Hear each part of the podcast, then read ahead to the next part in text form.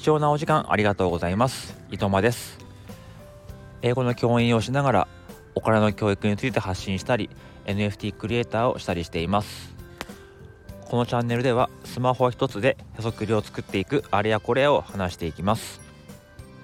えだいぶね気温も上がってきてえ外で収録するのにちょうどいい季節になってきています。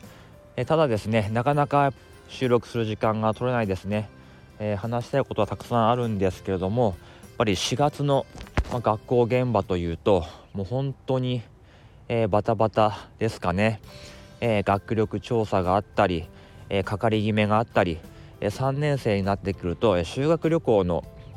え半決めがあったりしています。で、え僕の場合はえー、副担なんですけどもちょっと担任の先生が今ちょっと休んでしまっているということで急遽、えー、担任の仕事もしているということで、えー、本当朝から、え、帰りまでもうずっと、え、休憩がない状態で、まあ、全然コーヒーが、え、飲めてないような日々が、え、3日ぐらい続いててもう帰る頃にはもうヘトヘトでうんちょっと放送できる感じじゃなかったんですよね。はい。で、え水曜日はですね、まあ、定時退勤の日ということで定時退勤が推奨されていますので、えなんとか今日は定時で帰ってきました。で、えー、本屋さんに行ったんですよ。まあなんで本屋さんに行ったかっていうと、まあ、ちょっと今日はねあの有名な、まあ、注目されている本が発売されるということでえー、どんな感じで売られてるかなってことで、えー、行ってきました、えー、夢とお金について書かれている本なんですけどもちょっと今日見つけられなかったですね。もしかしたら売り切れになってしまってるのかなとかそういうふうに思って、まあ、ちょっとね本屋さんで、え見たかったんですけども今日は、え、その本、え見れませんでした、え、ただ、え、図書館で予約はしました。はい図書館で予約はしました、え買ってはいないです。はい、えー、というのもですね、え僕は、え今年から、え司書司書教諭という、え役職についています、まあ、何かっていうとえー、学校の図書館の管理も、えー、する教員ということであの普段の業務プラス、えー、師匠教諭ということで働いていまして、まあ、学校の方のね図書館にもその夢とお金の本を一つ、えー、置けたらなと思ったんですね。まあそれをきっかけにね、まあ、誰かが読んでくれればいいかなとか、えー、思っています。あまあ自分で買うかと言われると買うつもりではいたんですね。ただその今年の今年じゃないや、えー、今月の頭ぐらいにその人がですねその本についてのまあオンライン講演会みたいな、えー、ものをするということで、えー、それに申し込んでみましたその中で、まあ、本の中身をね本の中身がまあどんなこと書いてあるかとかそういうことをまあ話をしていたんですけども、うん、そこでちょっと買うのを一旦ちょっとストップしようかなって思いとどまった部分があります。まあ、この本に限らず、まあ、いつもあのお金の知識をねもっとあのお父さんお母さんは、えー、つけなきゃいけないって話をよくするんですよ。まあ、それは本当によくわかるしもう全くあの異論はないです。で必ずそのお父さんお母さんって言った後学校の先生って言うんですね。お父さんお母さん学校の先生は絶対に読んでほしい。もう学校の先生はお金の授業をしないとか学校の先生はお金の話をしないまあ、それにあの加えて、まあ、お金の知識がないとかそういう言い方をするんですよ。でこれを聞くとやっぱりねやっぱ自分はあの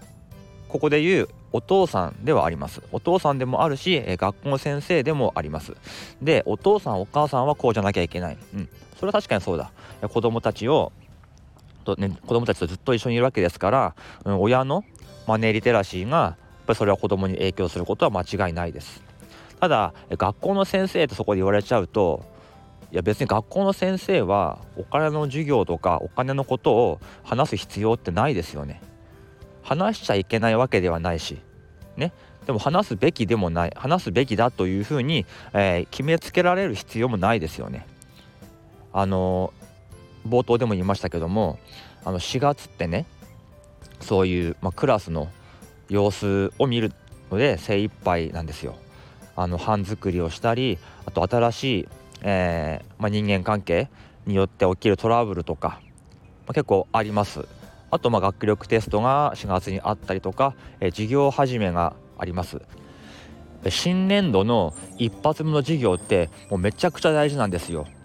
あの僕あのね同じ学校に数年間いますけども、まあ、新しく受け持つ学年があってまあその子たちはもちろん僕のことをよく分かんないですそういう時に、えー、第一印象としてあこの先生の授業楽しそうだなとか思わせられるのは一発目の授業なんですよそこにかけているんです。それが本業なんですよ。なぜ本業をおろそかにしてお金の授業をしなければいけないのかというところ。ここがあの僕にはすごく引っかかりますね。あの4月に限らずあのやんなきゃいけないことっていっぱいあるんですよ、うん、だからまあ総合とか道徳の時間にあとまあ職場体験とかキャリア教育とかありますからその時に絡めて話すのはもちろんいいんですけどもなんで日常的にあのお金の話をしなければいけないのかとかわざわざ時間作ってしなければいけないのかとか、うん、そういうことって別に必要ないと僕は思っています。うん、でやっぱり必要のないことをですね力を入れてやることでデメリットがまたありましてそれ何かっていうと、うん、親ですね、うん、そんな先生の勝手な個人的なねあの見解でお金のことなど、えー、物を申すんじゃないっていうそういう親御さんって絶対にいますよね。例えばあの僕がその夢とお金のことに書いてある本についてもう完全同意完全同意でで同じようなことを、えー、学校の授業で時間をとって何度も何度も話をしたり、えー、どのクラスでも話をしたりしたとしましょう。その時にそれって全員に当てはまることじゃないですよね。そういうことを言ってほしくないっていうご家庭もあるし別の考え方を持ってる方もいらっしゃいます。これが、えー、教科書に書いてあることだったら別にねあのこっちで責任はありませんけども自分のね思いで喋ってるとこに関しては「あの先生何なんだ」ってことで、えー、なりかねないですよね、そういうリスクを背負ってまでやる必要はないということ。あと、えー、結局その子たちと深く付き合っても3年間なんですよ。もちろんこの3年間は大事なものだということは、えー、分かっています。ただ、えー、人間の人生、えー、70年80年あるうちのたかが3年間だけしか僕たちは付き合えないんですよ、えその後卒業した後は、え向こうから連絡がない限り、えどうなったかは分からないです。うん、いくら何やっても、え中学校卒業しちゃえば、え切れちゃう関係が、えほとんどです。ね。だから、まあ、お父さんお母さんはやっぱりずっと暮らしてるわけだから、うん、お金の知識は必要だしそういう本も読まなきゃいけないしそういう本を読んで、えー、変えなきゃいけないとこは変えなきゃいけないし、うん、それは分かります完全同意ですただそこにいつも、あのー、学校の先生もと言われるのはそれは違うだろうと思うわけですちょっとまあ学校の先生なめんじゃねえぞっていうふうに僕はいつもそれは思います。はい。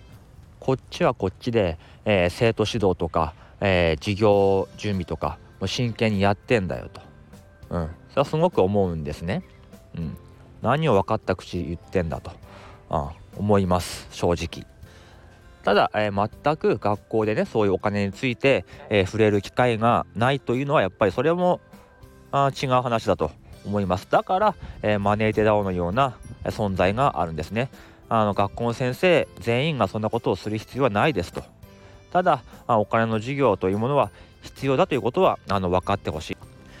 だから、えー、マネーテダオのねメンバーが有志で集まって、えー、講師となっていろんな学校に行ってお金の授業をしてで生徒や先生にちょっとしたきっかけを与える、うん、それで、えー、いいのかなって思うんですよ。でそのねあのこの前の、オンラインの講演会も、えー、親子で見るということであのそういうまあなんだろうなサブタイトルかな親子で学ぶお金の講演会みたいなものだったんですよ。で実際親子で見たらまあ酒飲みながらやってるしうん喋る内容といえばですよあのまあ、お金のことも話していましたけどもなんかこう、まあ、経営者とか VIP を招待する時はどういうところにあの招待するべきかとか例えばコンサートであれば、えー、VIP 席を用意するとしたら、えー、ステージの一番真ん前じゃなくてあ出口に近いところがいいとか、まあ、そういうまあ理由はねあのもちろん納得のいくものだったんですけども、うん、正直その親子で見るようなものではなかったし、うん、子供がどうとかっていうのでもあちょっと遠いのかなって思いました。えー、まだ本の内容見てませんけどもそういう内容なのであれば、まあ、僕がね自分が見る分にはいいんですけどもなんかこうね子供にこう教えるようなものじゃないのかなって、うん、思いました